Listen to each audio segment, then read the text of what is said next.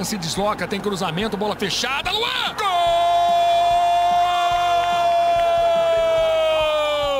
É do Palmeiras! Gustavo Gomes! Vem pro ataque Marlon. Fez a inversão do outro lado pro gol!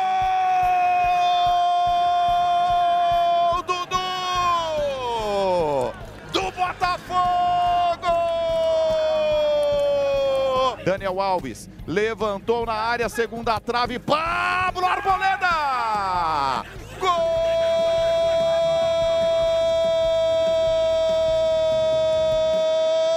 do São Paulo!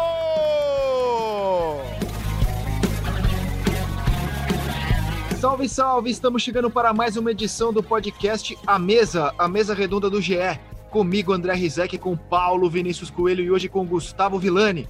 Fala, PVC! Joga a luva, goleirão! Tudo Joga a bem, luva, beleza? né? Tudo certo. Vou botar a culpa no Paulo Vitor agora. O São Gomes cabeceando de frente pra ele. Joga a luva, goleirão. Vai, vai, Vilani. Não, mas, mas eu achei que ele, ele podia ter feito coisa melhor ali, né? Tudo bem, gente? Certo. Já abrimos cornetando a escolha do Renato pelo Paulo Vitor em detrimento do Vanderlei, PVC. Esta é a sua manchete inicial?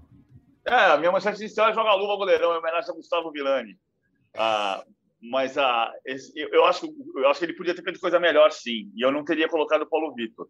Mas acho que a- o erro, para mim, o principal é da defesa, que marca individual e que não consegue parar. O Grêmio tomou 10 gols assim no Campeonato Brasileiro dos 43 que sofreu, dá 23%. É quase como se um a cada quatro sofridos pelo Grêmio é pelo alto. Tanto que o Gustavo Gomes, na comemoração, foi agradecer ao, ao João Martins, o, o, o auxiliar técnico, que disse para ele: você tinha razão, você tinha razão, tinha que jogar pelo alto mesmo. E, e foi o que aconteceu. Agora, Paulo Vitor não é goleiro de fazer milagre. Ele podia ter feito melhor, como o Guga disse. Mas acho que tem um erro de, de marcação da defesa. Mas antes de entrar na escolha do Renato, eu queria é, voltar a falar de um tema mais básico ainda, em- antes de entrar nas minúcias do jogo de, da, do jogo de ida da final da Copa do Brasil. Tá um papo assim, ah, que jogo horroroso, que partida feia. É, pelo menos nas pessoas com quem eu converso de futebol, nas pessoas com quem eu trabalho aqui na redação de onde estou gravando, o papo é, pô, que jogo feio, que jogo horroroso. A minha resposta é a mesma para todos que dizem isso. Em que lugar vocês vivem? Porque o jogo de ontem foi na média daquilo que se pratica aqui no futebol brasileiro, principalmente em finais. É, a gente viu uma final de Libertadores, Palmeiras e Santos, também com pouca emoção. A gente viu uma final de Campeonato Paulista, Corinthians e Palmeiras, com pouquíssima emoção. A gente viu na reta final do Campeonato Brasileiro, na última, na última rodada, o jogo que o Guga narrou, Inter e Corinthians, com o Inter jogando muito pouco futebol, com o Flamengo jogando pouco futebol contra o São Paulo também. Além do nosso nível já não ser assim um espetáculo, me parece que em jogos decisivos nossos times jogam ainda menos. Então, o, o que eu vi ontem em Porto Alegre, sinceramente, para mim é na média daquilo que eu vejo no futebol brasileiro. Por isso que eu não achei tão ruim assim. E você, Guga, que, tá, que narra jogo aí três vezes por semana? Não, eu, eu, ah, eu acho que você tem razão. Ponto um. É, e a gente tem que mudar o nosso nível de exigência é, devido a tantos problemas de calendário, pausa, retomada com jogos encavalados. É, se você pegar o Liverpool, o grande time da Inglaterra, que tem um- o campeonato mais bonito do mundo, mais técnico do mundo, é, também vive um- uma barrigada. Né? Agora venceu, mas vinha de quatro derrotas seguidas. Então, dá para a gente questionar o nível do jogo, não só no Brasil. E no Brasil sempre questionamos, estou contigo. Isso não exclui o fato, para mim, de ter sido ruim. Não foi. E outra, André, eu tenho uma tese. É, em jogos de mata-mata, principalmente em decisão, o primeiro jogo costuma ser muito amarrado. Mesmo que não tenha mais o critério do gol qualificado, as coisas se definem, né? não é dia de título. Então, a, a, nós, narradores, ainda tentamos vender. Ah, pra, a decisão para o Grêmio é hoje, porque o segundo jogo é em São Paulo, então o Grêmio tem que, em tese, não, ninguém sai de peito aberto no primeiro jogo, ainda mais com equipes tão é, parelhas. Eu acho que o Grêmio perdeu qualidade, o Grêmio está num fim de ciclo com alguns atletas E essas bolas paradas citadas pelo PVC era uma defesa tão forte com Kahneman e Jeromel pelo alto, tanto para atacar como para defender pelo alto. É, dá para a gente questionar o lateral direito, o bom do Grêmio já não está mais, o Orejuela. O Vitor Ferraz é um cara que é muito mais é, construtor de jogo caindo pelo meio do que um cara que aponta, que, que ataca na ponta até a linha de fundo. É, os laterais pela esquerda, é, não sei quem é melhor até hoje, se é o Cortez, se é o Diogo Barbosa, enfim. Matheus não se fez jogador, não se firmou como jogador como a gente imaginava. O Grêmio tem tratado, preparado o Maicon para o momento mais decisivo e ontem ele também não fez diferença. Enfim, dá para a gente questionar uma, a quantidade de jogos do Palmeiras na temporada e jogos decisivos. O Palmeiras fez grandes jogos na temporada, fez jogos bonitos e a gente tem que é, dá para a gente é, lembrar alguns deles, mas não tem não tem jogado bem. Então eu concordo contigo, o que não exclui o fato de ter sido ruim para mim, André. E aí, Bom, você? Eu, eu, eu, ontem, até com 15 minutos de jogo, muita gente me conectou no Twitter porque eu disse isso. Com 15 minutos de jogo, eu disse: o jogo está ruim. Eu não achei o jogo todo nesse mesmo nível que estava ruim com 15 minutos. Acho que o jogo depois, o Grêmio conseguiu articular, circular mais a bola, tomou o gol, o Palmeiras cresceu. O Palmeiras esteve muito perto de fazer o segundo gol. O Veiga fez uma grande partida ontem. O, a bola que ele meteu para o Luiz Adriano e depois do rolinho que ele dá no Paulo Miranda e oferece o gol para o Rony, acho que o Palmeiras cresceu. Aí veio a expulsão do, do Paulo Miranda e o, o crescimento do Grêmio, não uma, uma pressão, eu chamei de pressão, mas não teve o Grêmio chutou três bolas no alvo, as três depois da expulsão do Luan. Mas teve uma falta de repertório que eu chamei a atenção também, porque são 33 cruzamentos. Por que, que você faz 33 cruzamentos? Porque você não tem a tabela, não tem infiltração. Agora, eu acho que tem, tem uma, uma, uma, Eu não acho que, que tenha sido um jogo no nível tão ruim quanto o do Maracanã. Não foi um grande jogo, mas não foi como no Maracanã. O Maracanã, final da Libertadores, eu estranho muito todo mundo ter se surpreendido com o nível ruim do jogo. A gente passou uma semana dizendo que o jogo ia ser disputado no calor das quatro da tarde, no verão mais quente do Rio de Janeiro no século XXI. E foi exatamente o que aconteceu. O jogo foi muito prejudicado pelo calor. Acho que o Palmeiras tem, tem um nível de, os, de oscilação muito grande. Palmeiras bem, bem, bem. Neste ano jogou contra o Corinthians, atacando, e contra o River Plate, defendendo em, em Avejaneda. Foi uma vitória construída em contra-ataque. Palmeiras estava sem meio campo naquele jogo jogou com linha defensiva de sim. Ontem ele tentou fazer o jogo dele, que é retomada de bola na intermediária e velocidade. Foi o que aconteceu na jogada do rolinho do Veiga, que começa com uma retomada do Vinha. Agora, é preciso também lembrar, e aí eu vou voltar lá para o discurso do presidente da CBF na sexta-feira, que acho que foi um desserviço para o futebol brasileiro, quando ele falou: tem técnico que não entendeu como se o Abel Ferreira tivesse que, que, que calar a boca por reclamar do, do calendário brasileiro. O Palmeiras jogou 18 partidas neste ano. 18 partidas em 59 dias. Tem um time no mundo, é, que é até uma, uma contradição, que jogou 17. Foi o Manchester City. Aí sim tem uma diferença. O Manchester City jogou 17 e ganhou as 17, e o Palmeiras jogou 18 e ganhou 6. Vamos combinar que o Palmeiras tem um nível de futebol do Manchester City. Esse é outro. Esse é outro que voava há algumas temporadas e, e perdeu rendimento também ao longo da temporada, o Manchester City.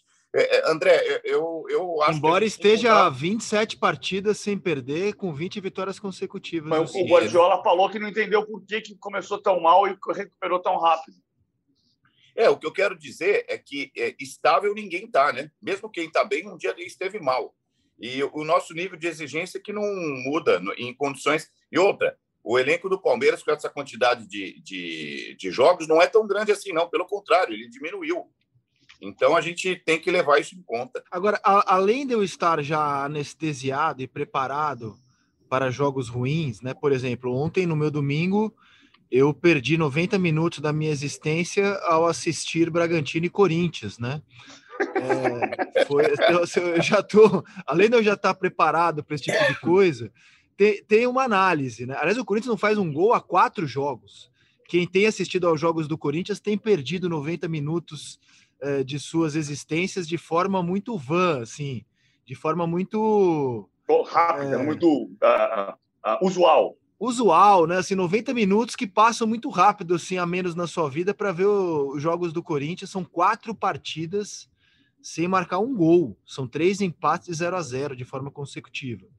Mas assim, ó, uma coisa que eu queria refletir também é a dificuldade que os nossos times têm de enfrentar equipes fechadas, retrancadas, né?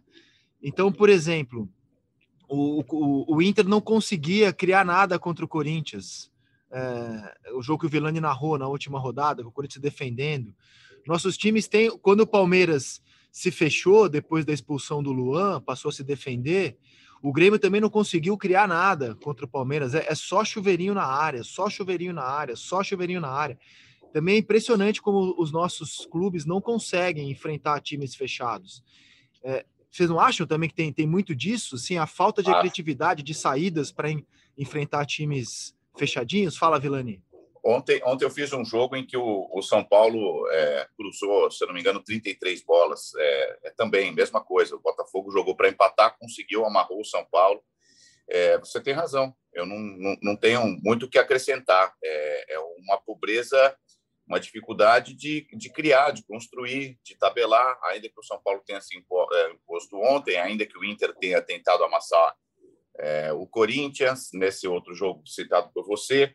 Corinthians tem um detalhe, André, só queria fazer um adendo. O corintiano tem que se preparar para tempos muito difíceis. É, eu conversando com o Wagner Mancini, que reconhecidamente tem um trabalho ok, né? É, de reconstrução do Corinthians, ele pega o Corinthians na zona do rebaixamento, acaba lá no meio da tabela, é muito pouco para o Corinthians, mas todo mundo já fez esse diagnóstico que você é, fez, inclusive a comissão técnica. Falta atacante do Corinthians, mas mais do que atacante, falta dinheiro. Corinthians precisa fazer 100 milhões de reais em jogadores, deve mais de 900 milhões de reais e precisa cortar 20% de cada departamento do clube, não é só do futebol. Tem muitos jogadores contratados, uma folha salarial é, enorme, de jogadores pouco aproveitados, precisa é, ter criatividade para saber o que vai fazer com tanta gente. E então é, é um sentimento assim, entre aspas, de terra se não arrasada, porque a defesa é boa, todos eles acham, mas é, é, é um momento muito difícil. E difícil fazer 100 milhões, hein, em jogador com esse elenco, hein? Quem é que vale dinheiro nesse elenco, assim, de venda? Mas pois é. É difícil, né, cara? Mas é, o PVC, é. voltando à final da Copa do Brasil, Paulo Vinícius Coelho hoje escreveu na Folha um artigo sobre como é, o Abel mexe no time, né? É, na estrutura e, e nos nomes. Por exemplo, o PVC disse aqui, o Palmeiras se defendeu contra o River Plate, ele escalou o meio-campo com três jogadores que podem ser volantes, podem ser meias. É, na final da Libertadores, ele tinha dois atacantes, o Rony e o Luiz Adriano. Ontem ele escalou o time com três atacantes, né? Rony, o Wesley voltando ao time titular, Luiz Adriano. Como é que você vê essa faceta do treinador Abel Ferreira, Paulo Vinícius Coelho? Discorra sobre o tema, porque achei interessante a bola que você levantou hoje na sua coluna. É, ele, ele, ele no PAOC ganhou do Benfica, do Jorge Jesus, jogando com linha de cinco defensores, um, um, um 3-5-2, um 3-4-3 que virava 5-3-2, 5-4-1, dependendo. Ele fez isso contra o River. Contra o River Plate, muita gente achou que ele fosse repetir isso na final da Libertadores, mas o jogo contra o River foi muito particular porque ele não tinha Zé Rafael com lesão no tornozelo e não tinha Rafael Veiga em condição ideal porque estava voltando da Covid. Foi por isso que ele montou aquele meio-campo dos três porquinhos: Patrick de Paula, Gabriel Menino e Danilo. Só que não foi um meio de campo que o Gabriel Menino jogou de ala pela direita. Você repara a quantidade de funções que o Gabriel Menino já fez. Ele já jogou de, de lateral direito, de meia direita aberto, ponta direita, já jogou de segundo volante, já jogou de, de meia direita no 4-3-3. É jogador da seleção como lateral. Como lateral direito. Então, só que para você fazer esse tipo de variação, ontem ele voltou com Wesley e jogou num 4-2-3-1, que é o esquema usual dele, mas com dois homens, dois pontas rápidos para ter velocidade dos dois lados do campo. Para você ter essa variação, você precisa de treino. E se você não tem se você faz 18 jogos em 59 dias, você não treina. Ah, PV, eu só vou, só vou fazer um adendo. O Palmeiras, por exemplo, tem a semana cheia de traba para trabalhar, porque vai colocar um time completamente diferente contra o, o Corinthians. É só um exemplo. Mas já não é semana fala... cheia. Não, você fala de um jeito que parece que o Palmeiras joga todos os jogos com a mesma equipe. Mas, mas, mas é, é, a questão de você fazer. Vamos fazer pegar a conta. Por mais que você. A semana não é cheia. O Palmeiras pediu o adiamento do jogo contra o Corinthians, faz dois, faz um mês que está pedindo o adiamento do jogo contra o Corinthians. A federação negou e o Corinthians negou. O Corinthians, o Abel Ferreira vai ter que dar o treino de manhã e vai, vai para Itaquera à noite. Quando a gente trabalha de manhã no programa e, no, e à noite no jogo, as pessoas acham que não pode. Então, assim, tem um desgaste de qualquer maneira. Você vai preservar o time para jogar o clássico com o time reserva. Só o Filipão fez isso na história do Palmeiras. Jogar contra o Corinthians com o time inteirinho reserva. Então, assim, a semana não é cheia. E 18 jogos, é só fazer a conta. Se você tem 59 jogos divididos por 18, por 18 jogos divididos por 59 dias, é um jogo a cada três dias. Então você joga, o dia seguinte você descansa, no terceiro dia você posiciona e no quarto dia você joga de novo. Não com o mesmo elenco. Não com o mesmo elenco aqui. Mas você, você tem um. E, e, no caso do Palmeiras, eu acho que é, é, esses oito jogos de fevereiro, diferente dos nove de janeiro, porque foram nove em janeiro, mais um no dia 30 de dezembro. Entre 30 de dezembro e 30 de janeiro, o Palmeiras jogou 10 partidas. Fevereiro foi um pouco diferente, porque fevereiro não teve decisões. Eu, eu entendo que o Palmeiras teve um desgaste emocional em janeiro muito grande. Por quê? Concordo, jogou concordo. clássicos seguidos, decisões seguidas. Em fevereiro, mesmo com um número de jogos muito grande, você tem a cabeça um pouco mais livre. Então, você escala o time reserva contra o Atlético Mineiro e o time titular está pensando na decisão de três dias depois. Isso parece um pouco, você pensa em outra coisa um pouquinho. Mas é, é, é claro que você, o, o, elenco do Palmeiras, que não é o do Manchester City, o único clube no mundo que fez 17 jogos nesses mesmos 59 dias e que o Palmeiras fez 18, o elenco do City, é, o Palmeiras pode rodar? Pode rodar. Mas o elenco do City é muito melhor. E, e, e como você viu a tua. A gente comentou aqui, o Palmeiras ele mudou o time para a partida contra o Grêmio, né? Wesley pela direita, uh, o, o Rony no time, Luiz Adriano, Felipe Melo titular, Danilo no banco. É, hoje tem a, a manchete do GE para atuação do Palmeiras é a seguinte hoje. Palmeiras faz atuação quase perfeita. Eu achei um pouco de exagero, mas eu, eu achei mais precisa do que simplesmente falar que o jogo foi uma porcaria, que o jogo foi ruim, porque eu acho que, assim, pensando do ponto de vista do resultado, de quem jogou como visitante, o Palmeiras foi melhor do que o Grêmio, no meu entendimento. E aí, PVC e depois foi. o Guga? Não, eu também acho. Eu acho que é a do Rocha, né? Uma análise do nosso GE. Globo. Eu li, eu li a análise e acho que ela é, é, precisa nesse aspecto, né? Tem aquela frase, aquele ditadinho do futebol: o final não se joga, se ganha. E, e eu acho que eu sou a favor dela. Eu, eu não acho mais que seja é, época, tempo de cobrar desempenho. Isso a gente pode, sei lá, na construção da equipe, o time vai descansar depois da temporada aqui, piriri, pororó, lá para maio, junho, a gente começa a cobrar uma cara do Palmeiras, um estilo de jogo e tal. É, o Abel não teve tempo pela quantidade de jogos seguidos e porque ele pegou um time já, um elenco todo pronto e, e com heranças e tal. O que faz a diferença para o Palmeiras, para mim, positivamente, é a base. Você citou aí. Ele muda o time como? Ele tira o Danilo, mas ele põe o Wesley. Então, você vê que são nomes, são garotos que é, vêm sendo maturados, eles são campeões na base e vêm sendo aproveitados num alto nível, porque o time está na final do campeonato, independentemente do desempenho. Quer dizer, ele consegue é, mudar. É, ele tem, ele, se ele não tem um grupo recheado de Luiz Adriano, um grupo recheado de, de Veiga, é, ele tem meninos que podem fazer é, é, funções duplas, triplas e, e em bom nível. Então, eu acho que essa é a, a grande diferença do Palmeiras, PVC. É, o, o, Palmeiras foi pela primeira vez na história lançou 12 jogadores da base num ano só, que foi 2020. Ah, isso, isso, isso permite a ele rodar o elenco. Eu acho que, tem, acho que tem um desgaste, o desgaste emocional que eu falei foi maior do que o desgaste de fevereiro, mas tem, mas tem um desgaste. Ah, eu não, eu acho que eu acho que o Palmeiras conseguiu fazer um jogo que teve alternâncias. Os narradores do passado diziam alternativas. Eu não gosto dessa frase. Várias alternativas. Não tem uma bifurcação no meio do campo. O jogo tem alternância. O jogo começou ruim, o Grêmio melhorou no jogo, o Palmeiras fez 1 a 0 o Palmeiras melhorou no jogo, o Rafael Veiga cresceu no jogo. Então, o jogo teve alternâncias, teve momentos diferentes. O jogo não foi contínuo. E depois o Palmeiras resistiu à, à lambança do jogo do Luan. Porque o Luan tem feito. Tem, tem, o Luan é bom zagueiro, mas o Luan erra uma bola o jogo. Ele errou na bola do, do, do Tigres e cometeu o pênalti, que o Gignac cobrou e fez 1 a 0 E ele errou na bola do Diego Souza, que não foi nem por maldade, que ele meteu o cotovelo e fez o sangue descer ah, imediatamente. Se a gente voltar também, Libertadores contra o Boca, não tem vacilo dele também? Lardais? Lardais é. não é. Tem, a bola pega nele é. e, sobra para o Boca. Exato, é. Exatamente. É. Tem o gol contra contra o é. Flamengo, que foi a bola do Kusevich, o Kusevich chuta em cima dele e sai o gol. Ele, ah, ele, ele, ele, não, ele não se é, firmou o jogador que a gente imaginava quando ele subia no Vasco. Ele foi campeão olímpico e tal, mas eu concordo que ele não, não, não virou o que eu, pelo menos, imaginava. Ele tem bons aí... momentos, né? Ele tem bons momentos, mas ele muitas falhas para um, um defensor, né? Bons Exatamente, momentos, mas muitas falhas. E aí, o, o, a questão do Palmeiras é o Palmeiras ter conseguido resistir depois da lambança do Luan. Agora, é engraçado quando a gente olha, eu discutia isso muito com o Fernando Calazans, no, no velho linha de passe.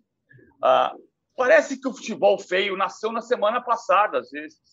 O, Palmeiras teve um time monumental que jogou junto 16 vezes e não perdeu nenhuma que era Leão, Eurico, Luiz Pereira, Alfredo Zeca, do Rio Ademir da Guia, do Leivinha, César Inei, em, 18, em 16 jogos juntos, essa formação ganhou oito e empatou oito. Não perdeu nenhum, mas empatou oito vezes. Esse time foi campeão paulista e brasileiro com 0 a 0 contra o Botafogo, 0 a 0 contra o São Paulo, 0 a 0 contra o São Paulo no título invicto de 72. Ah, então, assim, não é verdade. As finais de 72 e 73, o 72, se você pegar para ver no YouTube, Palmeiras 0, São Paulo 0, Palmeiras campeão invicto de 72. Não é um jogo que você fez a melhor atuação. O time era monstruoso. Ganhou cinco torneios naquele ano. É que você vai dizer que o Palmeiras. A gente, a gente hoje não vai incluir a, a, a Florida Cup na lista de títulos do Palmeiras se o Palmeiras ganhar a Copa do Brasil, mas vai ser uma temporada histórica por ganhar a Libertadores, Copa do não, Brasil. Sem, sem dúvida. E outra, PVC, é, depois da manhã ninguém vai lembrar que o Palmeiras jogou mal, mas todo mundo vai lembrar que o Palmeiras eh, foi campeão da Copa do Brasil, da Libertadores e do Campeonato Paulista.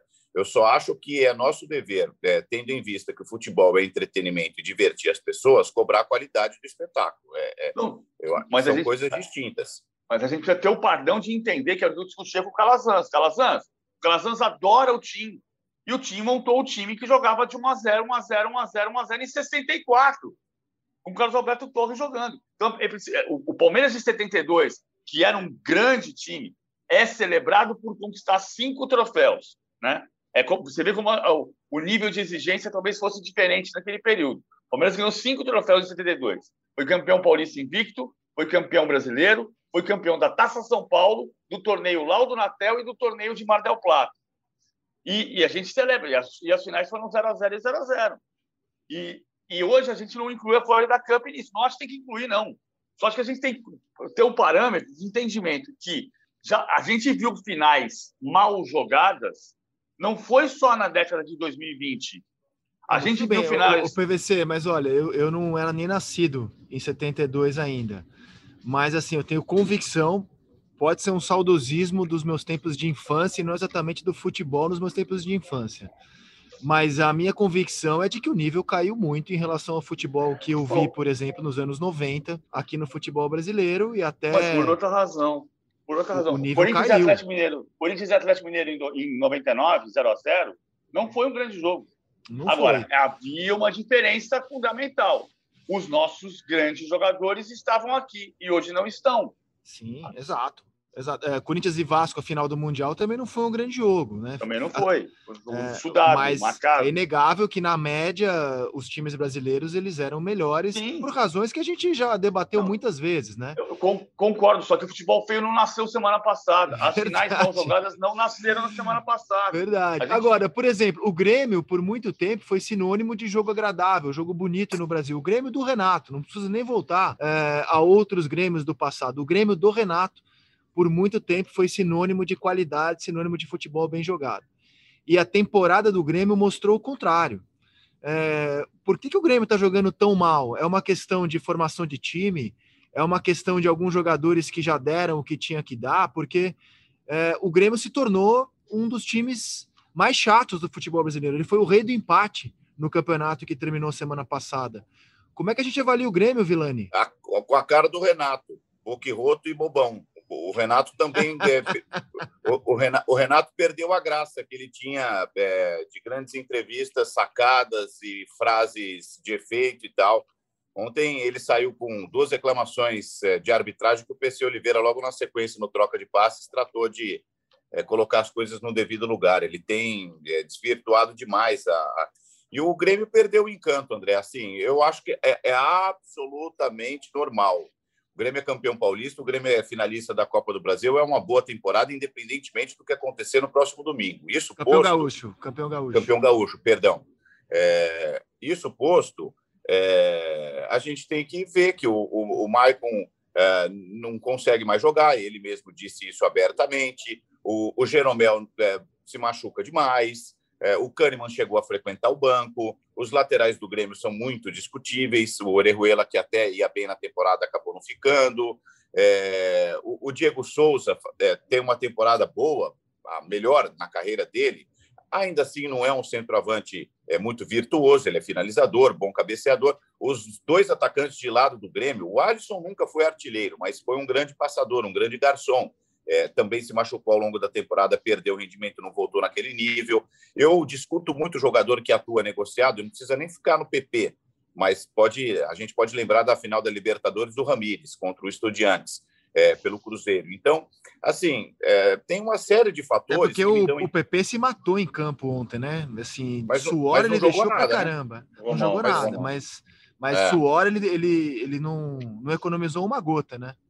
É, não, e, eu, e, exato, é importante você dizer isso, que eu não quero dar a entender que o cara está de sacanagem, que ele está lá cumprindo tabela. O Paulo Nunes me, me deu uma explicação técnica, ele falou, Guga, eu já joguei negociado, e é muito ruim, porque quando a bola está dividida, é, você, por instinto, se defende, porque você tem um outro compromisso, porque você começa a, a, a se mudar antes mesmo de partir, de pegar o avião.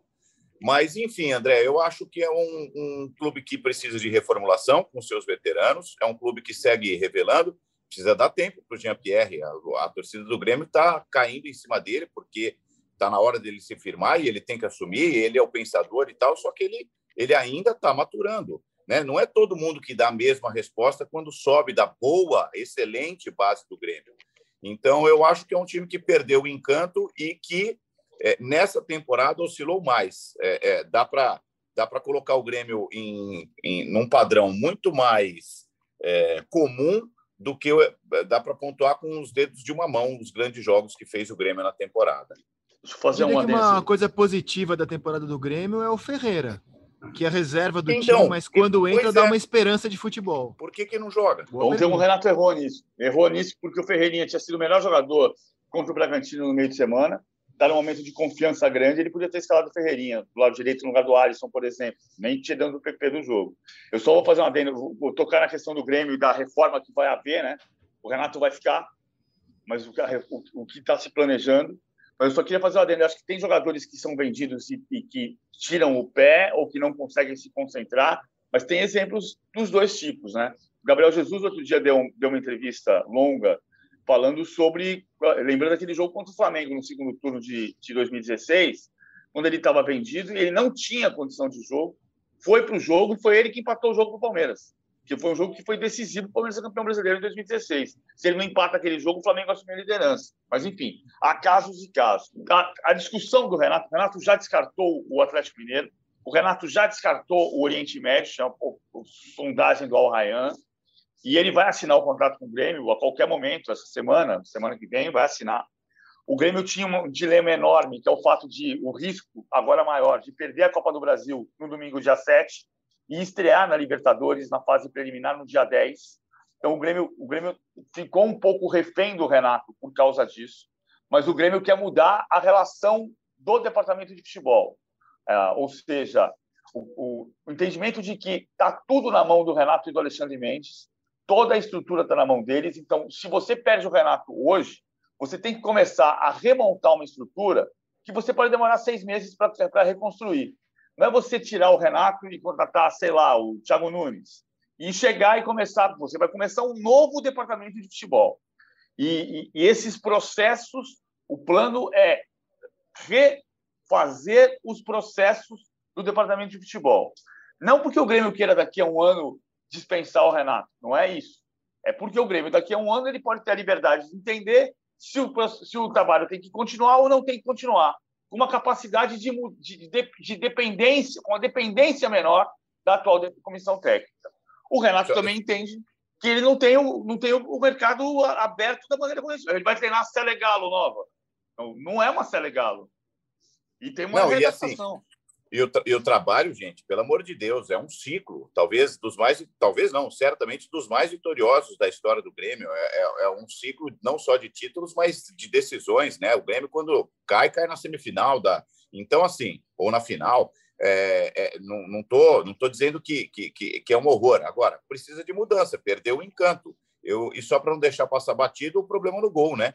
Que não é dessa temporada mesmo contratando o Vanderlei, em nenhum momento a gente sentiu da torcida do Grêmio segurança é, na, na, na, posição de titular do, do Grêmio. É um problema recorrente. E eu acho que ontem é, a bola, apesar de a queima-roupa e forte, o Gustavo Gomes, né, apesar de ser um grande cabeceador, é, se ele conseguiu chegar, ele poderia ter feito algo melhor, ter espalmado ela sobre o travessão, o Paulo Vitor. E o que a gente projeta para o jogo da volta no próximo domingo, hein, Guga? Cara, eu, eu acho que está aberto, tá? apesar do resultado em casa. É, bom, isso ficou provado e lembrado pelo PVC ontem, ainda há dois anos, né? O Grêmio perdeu para o Palmeiras na, na Libertadores e, e, foi, não foi no Allianz Parque, mas foi, foi no Pacaembu, foi se classificar em São Paulo o Grêmio tem tradição na, na competição. O Grêmio. O, agora, o que não me dá perspectiva do Grêmio conseguir o título é a bola, a bola do ano todo. É a bola que não é assim, ah, pontualmente ontem o Grêmio fez uma partida abaixo. Não,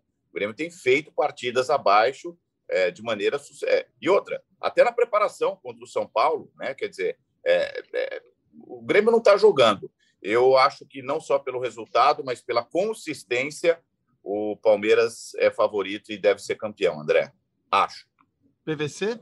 Eu também acho. Eu acho que o Palmeiras é favorito. Acho que o Palmeiras vai ganhar o título. Vai fazer uma temporada histórica ganhando Libertadores, Copa do Brasil e, e Paulista, se isso acontecer.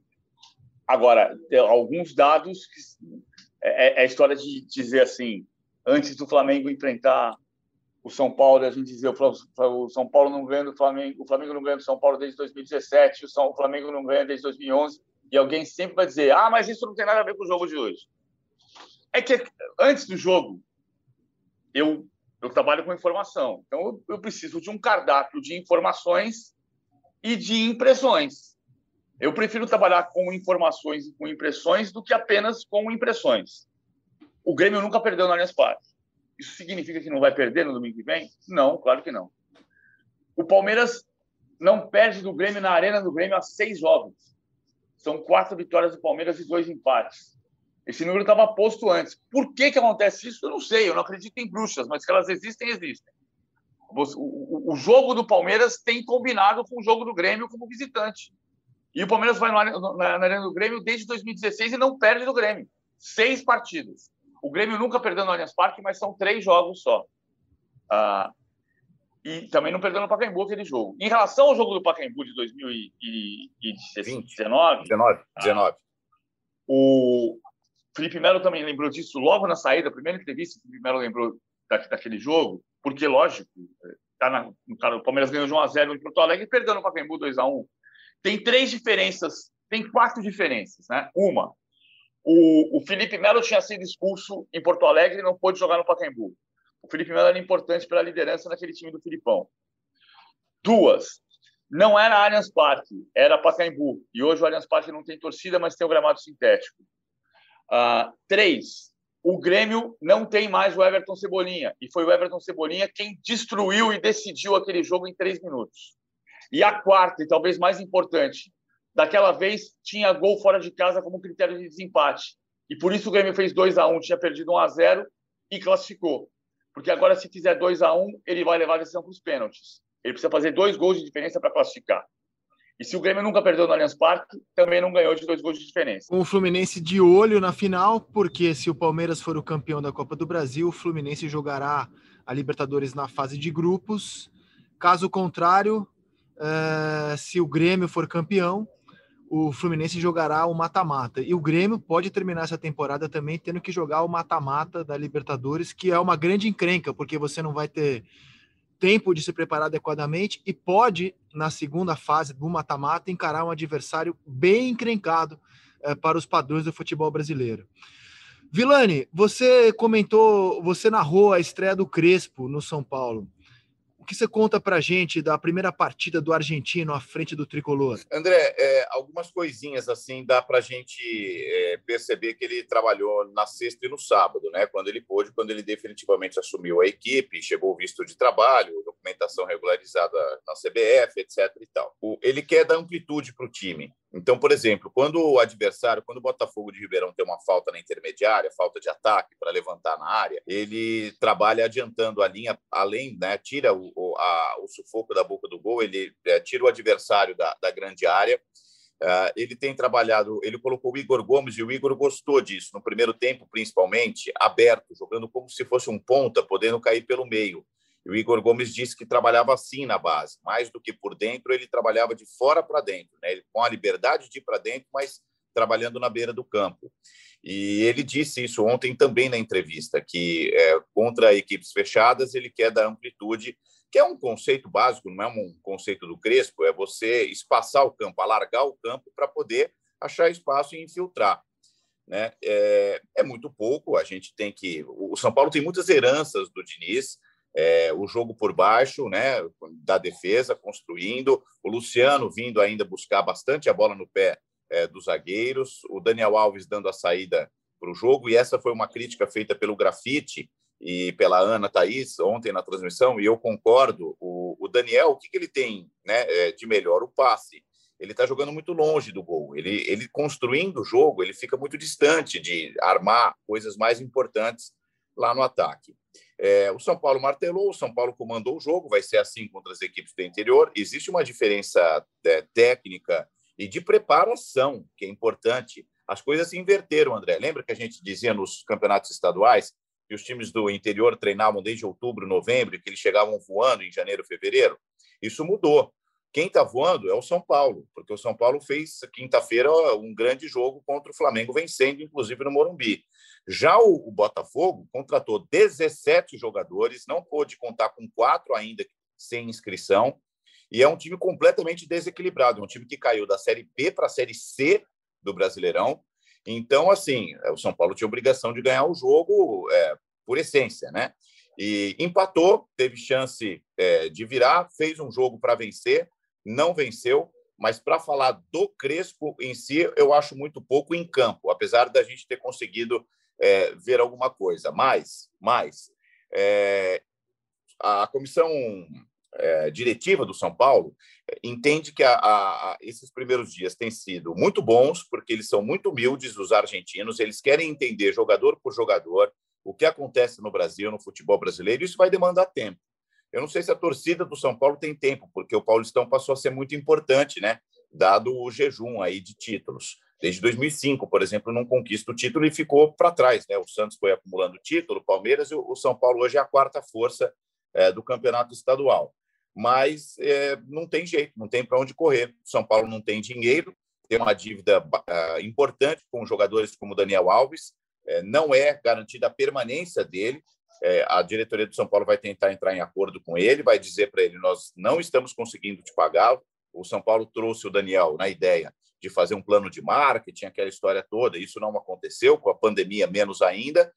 E, e o Daniel é, tem sido profissional, etc. e tal. E, e a, mas a diretoria confessa lá, reconhece uma dívida com esse elenco. Não tem dinheiro para contratar, é, tem é, gente para voltar, como o Hudson, que eu também não sei até que ponto é a solução nesse time do São Paulo. É mais ou menos isso aí, ou menos, porque tem a possibilidade de vender jogadores, tem a necessidade de vender jogadores, André.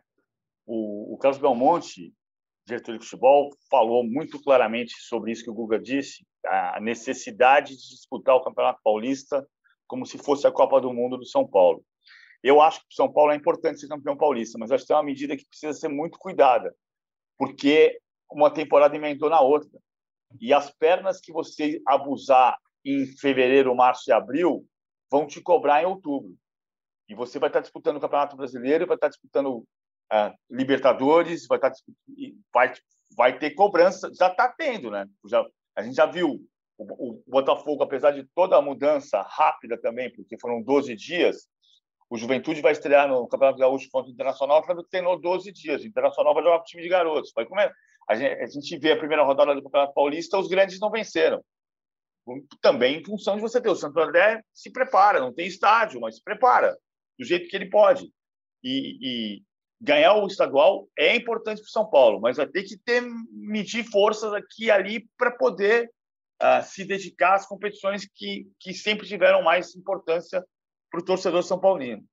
O Crespo, achei curiosíssimo. O, o Crespo vai fazer mudança de, durante o jogo, né? Como ontem mesmo, ele tirou o Léo e colocou o Bruno Rodrigues. Ele gosta de jogar com três zagueiros, mas ele muda o time no decorrer de um mesmo jogo. Era assim no Defensa e Justiça, vai ser assim no São Paulo. Achei curiosa a entrada dele no gramado, que tinha um jogador, você lembra quem era, Guga? Estava no primeiro banco, no primeiro banco de reservas, no primeiro banco, e o Crespo chegou dizendo: sai daí, vai duas para lá, esse lugar aqui é meu. Eu sou o chefe, é aqui que eu vou ficar. Eu não reparei, eu não prestei é. atenção nisso. Eu só queria fazer um adendo eh, sobre o Bruno Rodrigues que você citou. Muito nervoso nas tomadas de decisão, parece ter velocidade. É a estreia, né? O único reforço do São Paulo, o jogador que chega da Ponte Preta, mas sem nota, sem discreto, não, não dá para avaliar. Eu acho que foi bom jogador pelo que ele fez na Ponte Preta, mas tem que ver o que vai ser no São Paulo. Mas foi engraçado, foi inusitado eu vou dizer. Eu acho que faz sentido o, o, o, o treinador ficar no primeiro banco, à esquerda, mais perto do representante, perto do bandeirinha, uh, perto do time, enfim. Ele é o chefe, ele decide, mas foi muito engraçado. Eu nunca tinha visto. Ele chega e fala assim: ó, duas para lá, duas para lá, aqui sou eu. E a gente volta a colocar um cartaz. É, aqui se joga com três zagueiros para, para falar do São Paulo Futebol Clube, porque foi assim que o São Paulo, já influenciado pelo Crespo e dizem Murici também enfrentou o Flamengo. É assim que o São Paulo estreia no Campeonato Paulista, com o Léo Pelé no lugar do Diego Costa. Léo Pelé estava suspenso contra o Flamengo. Será que dá para dizer que o São Paulo volta a jogar com três zagueiros como sua característica? É, agora nas mãos do Crespo, Guga? Essa foi uma influência direta do Murici num papo com o Visoli, né? É, na última rodada do campeonato para pegar pontualmente o Flamengo. Deu certo, ele manteve ontem. São Paulo tem um problema importante, cara, que independentemente de serem dois ou três zagueiros, é a falta de velocidade de todos eles. O São Paulo não consegue, principalmente é, nesse estilo de jogo, querendo, né, que é uma herança do Diniz, é jogar com a bola no chão, é, tanto para levar essa bola uh, rápido ao ataque ou para fazer inversões, para mudar de lado da jogada e pegar o adversário desprevenido, como para recompor. E ontem o gol é, dá a medida disso. É nas costas do Reinaldo e do Léo, uma bola esticada da defesa que arma o contra-ataque. Isso aconteceu muitas vezes no, no Brasileirão. São Paulo tem problema de velocidade dos seus zagueiros. Eu não sei se ele vai voltar a jogar com, com três zagueiros, se ele vai espetar o Igor Vinícius, que é rápido, erra muito na, na hora de decidir também entre passe e finalizar. Ele é um, um lateral muito afobado. É, ou usar o Reinaldo, que é um, um, bom passador, um bom chutador, mais espetado, mais no meio-campo para o ataque. É, eu sei que o São Paulo tem, tem que se proteger. O São Paulo toma muitos gols e o, o Crespo já é bom, nem precisa nem precisava vir da Argentina para detectar isso. É só olhar os números da temporada para perceber que o São Paulo é uma equipe muito vulnerável. É, eu acho que ele vai jogar com três zagueiros prioritariamente, mas, mas ele vai mudar durante o jogo. Ele vai jogar com três zagueiros, durante o jogo ele, ele vai fazer 3-5-2, 3-3-1-3, ele vai fazer variação para 4-4-2, dependendo das circunstâncias das partidas. Ele vai mudar muito no decorrer dos jogos, meio Juan Carlos Osório, assim, ah, para lembrar de um técnico que passou pelo São Paulo. O, o Crespo tem muito potencial para ser treinador, mas é um treinador jovem. E a torcida vai ter que entender. Ele vai, vai acertar, ele vai errar, ele vai ter que se adaptar ao futebol brasileiro, ele vai ter que se adaptar ao calendário do futebol brasileiro, ele vai ter que se adaptar a essa necessidade do São Paulo ser campeão estadual, mas saber dosar energia para jogar a temporada inteira. Ah, não é muito simples, mas eu acho que ele vai ter variações durante os jogos um mesmo jogo. Só me, é. me chama a atenção, é, os três zagueiros me chamam a atenção, porque é, o São Paulo usou em dois jogos de exigência bem distintas, né? Contra o Flamengo no Campeonato Brasileiro, que valia a vaga na Libertadores, contra o melhor time do Brasil, três zagueiros, e agora contra o Botafogo. Por isso que eu é, estreia do Paulistão. Por isso que eu, que eu disse assim que essa parece ser a cara, não vou dizer a cara nova, porque no, na primeira década dos anos 2000, São Paulo se consagrou jogando com esse esquema, foi campeão da Libertadores Mundial e tri brasileiro assim. É, e agora, coincidentemente, com a volta do Murici a um cargo de gestão, um cargo de supervisão do futebol e com o um novo técnico, o São Paulo dá seus pontapés iniciais dessa forma, com três zagueiros. Vamos ver. Amigos, nessa reta final de podcast, eu queria falar do show de horrores que tem sido os jogos do Corinthians, né? Quando o Mancini chegou, houve uma melhora, não só nos resultados, mas é, o, o Mancini conseguiu dar uma cara um pouco mais agradável para esse time do Corinthians. E agora, com empate de 0 a 0 com o Bragantino, o Corinthians soma quatro partidas consecutivas sem marcar gol, sendo elas três empates por 0 a 0 e uma derrota para o Santos por 1 a 0. Desses jogos, o que o Corinthians jogou melhor foi contra o Internacional, o jogo que o Vilani narrou. Né? Aliás, o interesse do Corinthians naquela partida bem de se chamar a atenção, né? Como o Corinthians estava ligado naquele jogo. Isso aí é pela qualidade do elenco. Para mim, eu, eu, já adianto que é. Eu acho que o Corinthians tem um elenco sofrível, né? tem nomes sofríveis. Mas será que dá para dar alguma palavra de esperança para o torcedor corintiano de ter um ano com pelo menos mais prazer em ver o time jogar? Ou a tendência é que seja isso daí mesmo, Vilani? Eu, eu acho que é a tendência, André, infelizmente. É, eu não tenho muita é, expectativa para a torcida do São Paulo, nem para a torcida do Corinthians, é, nem da do Santos. Eu acho que eles não com, conseguem competir com o Palmeiras, por exemplo, para falar da rivalidade interna do Estado, e nem sequer com o Flamengo, Atlético, muito menos, agora se reforçando ainda mais. É, a gente fala do Corinthians, a gente pensa né, em, na, nas mais principais disputas. E como esse cenário que eu ouvi é muito preocupante, muito, muito mesmo assim, é, cara, não dá para contratar, não dá para vender expectativa, a gente vai ter que sanear o clube, a gente vai ter que resolver o que temos, a gente tem um batalhão de jogadores que vão voltar de empréstimo, não tem nem espaço para toda essa gente, precisamos fazer dinheiro com esses jogadores que não rendem, que fizeram uma temporada muito sem brilho, é, perderam a decisão de estadual é, para o grande rival, mas caiu né, precocemente na Libertadores, na segunda fase da competição, é, Copa do Brasil, enfim. Então, é, não, não acredito, André, vai ser, vai ser difícil. Eu acho só que o Corinthians segue com uma defesa muito boa. É, o Fagner, para mim, é o melhor lateral do futebol brasileiro. O Gil ainda é um bom zagueiro. É, o Fábio Santos cumpre o seu papel na lateral esquerda, também é uma, uma defesa, o Cássio, né? O, o Cássio pegou muito contra o Internacional. É uma temporada de altos Contra o Bragantino também, viu, cara? Assim, é que não, não foi um jogo com muitas chances, mas ele foi ao lado do Claudinho, o jogador que conseguiu jogar algo parecido com futebol. Verdade. Agora, do meio para frente é duro, né? Não tem armação, não tem criatividade. É... O Gustavo é, Mosquito deu algum sinal de que pode se firmar, de repente, é, ser a temporada dele, 2021, não sei. Mas o Jô é, caiu demais, pouca mobilidade, né? pesadão, muito mais para o final da carreira do que para o auge. É, o Léo Natel, que o substitui para dar mobilidade ao ataque, para ajudar na marcação da saída de bola do adversário, consegue cumprir isso, mas é isso é, é, muito mais uma questão tática do que técnica, né? Parece que do, do meio para frente o Corinthians tem que cumprir o que pede o Mancini, mas não, não tem de onde tirar, né? Drible, é, gol, é, que é o que precisa para vencer jogo. Então, é, infelizmente, eu tenho a, a, a pior impressão possível para a torcida do Corinthians. Agora, a lista de jogadores emprestados, né? Você falou que tem um batalhão de jogadores emprestados, né? É, assim, não sairá dela a salvação corintiana, né? Tô vendo pois aqui é. os nomes aqui, é, realmente você tem o Janderson no Atlético Goianiense, Matheus Alexandre na Ponte, Fecim no Bahia, Matheus Matias no Paraná Clube, é, Felipe no Paraná Clube, Rafael Bilu no CSA, Tiaguinho no CRB, Luíde no CRB, Sornossa, é, Sornossa, Fecim é, no Bahia, enfim, o Matheus Jesus, que estava no Bragantino, até o Bragantino colocou como fora dos planos.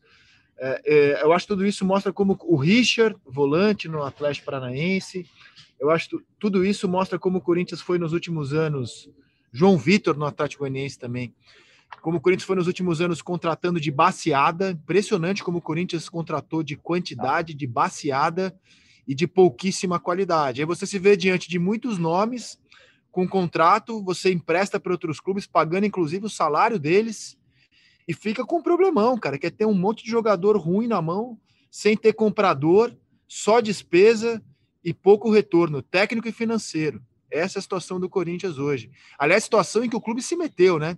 Ninguém falou para o Corinthians fazer isso. O Corinthians é que foi fazendo isso como gestão e, e paga um preço caro por isso. Fala, PVC.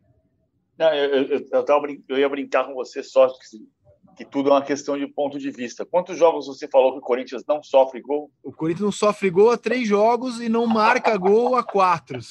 Há quatro então, jogos. Então o copo está mais vazio que cheio. É. E, mesmo, e mesmo a defesa do Corinthians, que tem sido mais seguro e não sofre gol, mas com o Mancini tem um processo de reconstrução. O time, é verdade, o time sofreu 27 gols em, 27, em 26 jogos com o Mancini, ainda está tomando mais de um gol por jogo. Ah, eu acho que o, o, discurso do William Monteiro Alves, que é lembrar 2011, ah, eu acho possível você montar um time com jogadores baratos, com descobertas de jogadores. Basta pensar que o Palmeiras, o Palmeiras campeão da Libertadores, é o time que lançou 12 moleques da base no ano pela primeira vez na sua história e abandonou um pouco a, a política de contratar, contratar, contratar, contratar, que não deu nenhum título em 2019 e deu dois ou três em 2020 a política nova. Mas não, não é que você, você tem que ter um, uma metade de caminho. Você vai contratar e você precisa ser certeiro.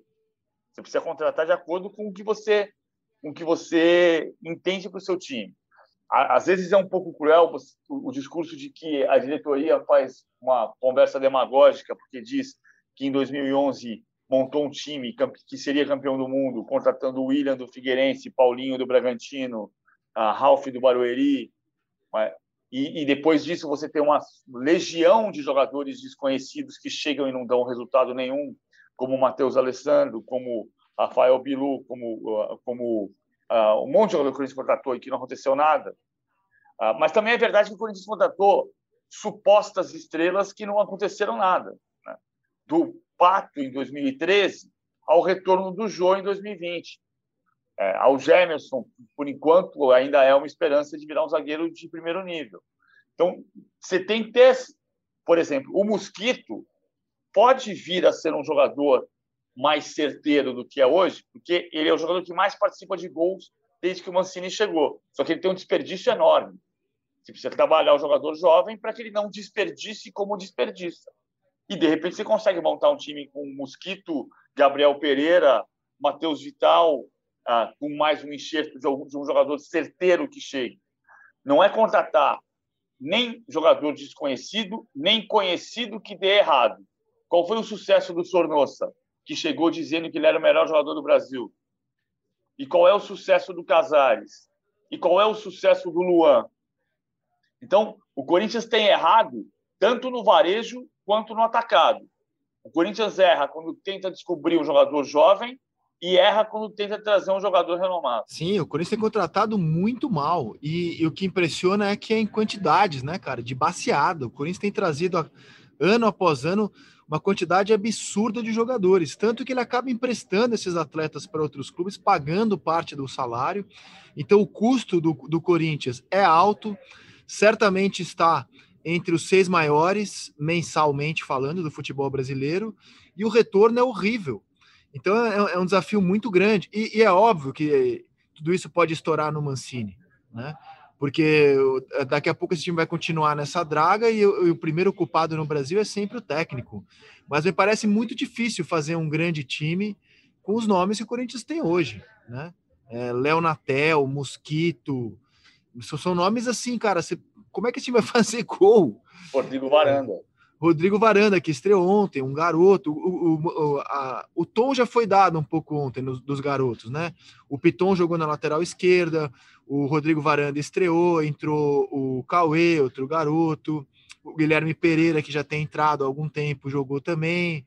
Vamos ver se essa geração da base corintiana, você cita os 12 garotos do Palmeiras, mas não é pelim pim pim, né? Su, su, subiu da, da base é bom. Palmeiras o Palmeiras foi o Palmeiras trabalhou durante muito tempo para ter uma geração boa como a que ele tem nesse momento no time principal, né? Porque o Palmeiras não era um time que revelava. O Fluminense é o time que há muitos anos trabalha para revelar a quantidade de jogador que ele revela, assim como o Santos. O Corinthians há muito tempo não revela grandes jogadores. Então não, adianta achar que, que é, vai só chegar na base agora e vai puxar um monte de garoto. É, me parece que é um trabalho mais longo e me parece que vai ser um ano de sofrimento para o corintiano. Um ano de novo de, de reconstrução, de, de futebol ruim. É, às vezes a gente, às vezes a gente se surpreende. Né? Claro, como em 2017. Não, nem o Corinthians estou falando nesse caso. Assim. O time dos menudos do São Paulo em 85 começou com o Carlos Miguel Aidar, presidente na época, dizendo que não tinha dinheiro e tinha que ser garotos, ia ser um ano sofrido, e foi um, um dos maiores times da história do São Paulo. O Santos de 2010 começou com o Luiz Álvaro assumindo a presidência e dizendo que não tinha dinheiro, que tinha que lançar Santos os garotos. 2002, do Diego e do Robin. Exatamente. Às vezes você descobre um grande time é, nesse tipo de situação. Agora, não, não tem regra. Você tem o time do Flamengo que foi montado com grande investimento e você tem times que você não tem investimento e quando você acha que não vai acontecer nada, Aí que não acontece nada mesmo. Muito bem. É, me desculpe aqui o pessimismo, corintianos que assistem ao podcast, mas é que, como eu disse, eu passei, eu perdi 90 minutos da minha existência vendo ontem Bragantino e Corinthians, a estreia do charmoso Paulistão. Na sexta-feira estamos de volta. O Corinthians vai encarar o Palmeiras na quarta-feira. Será que chegará a cinco jogos sem marcar gols? A gente vai comentar a rodada do meio da semana nos estaduais e projetar a decisão de Copa do Brasil, assim como as notícias de mercado do futebol brasileiro. Paulo Vinícius Coelho, até sexta-feira. Valeu! Não vem de garfo, que hoje é dia de sopa. Não vem de garfo, que hoje é dia de sopa. Dia de sopa. Valeu, Guga, até a próxima. Valeu, Rizek, abração PVC a todos ligados com a mesa. Nem Valeu. vem que não tem, sexta-feira estamos de volta. Uma grande semana para vocês, com muita saúde e muita esperança. Até sexta. Tchau!